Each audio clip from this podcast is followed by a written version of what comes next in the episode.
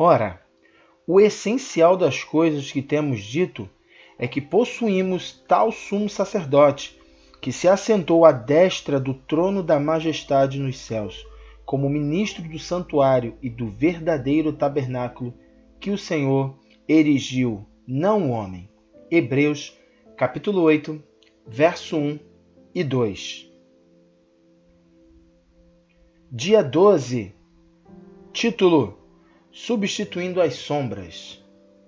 A essência do livro de Hebreus é que Jesus Cristo, o Filho de Deus, não veio apenas para se enquadrar no sistema terreno do ministério sacerdotal como o melhor e último sacerdote humano, mas veio para cumprir e pôr fim a esse sistema e para orientar toda a nossa atenção para si mesmo, ministrando por nós primeiramente no Calvário e depois no céu, nosso sacerdote final.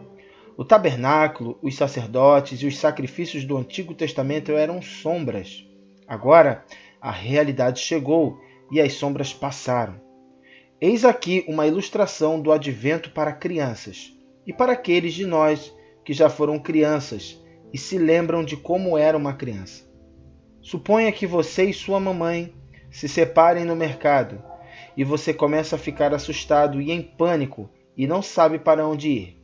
E corre até o fim de um corredor e bem antes de começar a chorar, você vê uma sombra no chão, no fim do corredor, que se parece com sua mãe. Essa sombra o deixa realmente esperançoso. Mas o que é melhor? A felicidade de ver a sombra ou ter a sua mãe no final do corredor e realmente ser ela? É assim que acontece quando Jesus vem para ser nosso sumo sacerdote. Isso é o Natal. O Natal é a substituição das sombras pelo que é real. A mãe chegando pelo corredor e todo o alívio e alegria que isso dá a uma criancinha. Olá, graça e paz. Estamos, você acabou de ouvir o nosso décimo segundo devocional de Natal substituindo as sombras. E de forma maestral, você conseguiu ouvir a ilustração desse devocional quando a criancinha se perde num supermercado e começa a ficar assustado, mas vê possivelmente a sombra da mãe. E o que mais nós nos alegramos, com sombras ou com a pessoa de fato?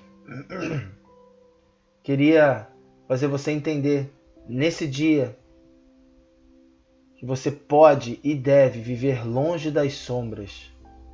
O véu já foi rasgado você tem sim livre acesso ao Pai por intermédio de Cristo. Precisamos sim desfrutar da pessoa de Cristo. Precisamos sim ter Cristo como nosso modelo. Precisamos sim viver como Cristo para alegrar o coração do Pai. Você não precisa mais entrar uma vez ao ano lá no Santo dos Santos para ter um tempo com, com Deus, como era feito no Antigo Testamento. Mas sim na nova aliança, você tem livre acesso ao Pai pelo nosso mediador Jesus Cristo, o Filho de Deus. Aquele que decidiu obedecer ao Pai, se entregar primeiramente como um bebê Antes de se entregar na cruz, ele se entregou pelo nascimento humano. Porque ele não poderia morrer como Deus, mas poderia morrer como homem. E assim o fez, assumindo essa natureza humana por amor de mim, por amor de você. E o véu foi rasgado de alto a cima.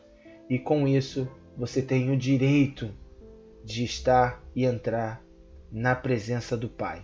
Não só entrar, mas permanecer nesse lugar todos os dias da sua vida. Jesus disponibilizou isso para você.